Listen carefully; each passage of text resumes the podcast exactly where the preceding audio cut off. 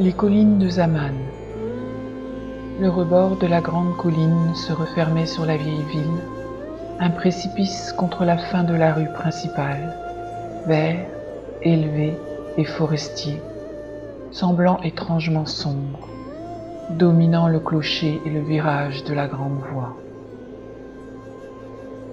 Deux cents ans que les murmures avaient été entendus à propos de ce qui s'était passé à la pente de l'homme fuyant, conte d'un cerf ou d'un oiseau curieusement mutilé, ou de garçons perdus sur qui l'on avait cessé d'espérer. Un jour, le postier ne retrouva plus le village, n'en revit ni les gens, ni les maisons. Les gens sortirent d'Alesbury pour voir et dire au postier que ce n'était qu'une plaine et qu'il était fou de dire ce qu'il avait vu. La grande colline aux yeux gloutons et aux mâchoires larges, étendues. Le port.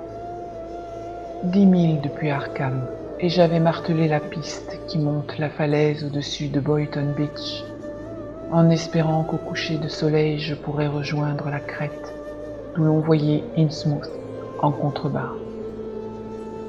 Loin sur la mer, un voilier se retirait, blanc comme les dures années que les vents anciens avaient décolorées.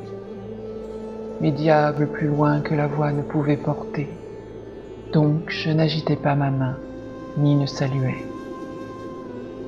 Naviguant hors d'Innsmouth, faisant écho à la renommée ancienne de longtemps mort, mais maintenant une nuit trop rapide arrivait, et j'avais rejoint la hauteur d'où je pouvais observer la ville lointaine.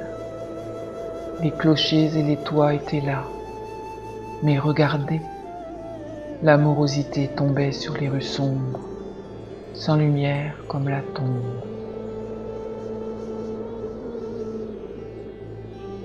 L'arrière-cour, c'était la ville que j'avais connue avant l'ancienne lépreuse ville où des foules bâtardes chantaient d'étranges dieux et frappaient des gongs impies. Dans des cryptes sous des ruelles fétides près de la rive, la pourriture. Des maisons aux yeux de poisson lorgnaient sur moi de travers, saoules et à moitié animées. En longeant l'ordure, je passais le pont jusqu'à la noire arrière-cour dans laquelle l'homme voulait être. Les noirs murs m'enfermèrent et me maudirent lourdement d'être venu dans un tel antre. Quand soudain, un rideau d'une fenêtre creva, laissant échapper une pleine lumière, et grouilla de danseurs fous, et bas silencieux de la mort se traînant, et des corps qui n'avaient ni main, ni tête. Howard Phillips Lovecraft.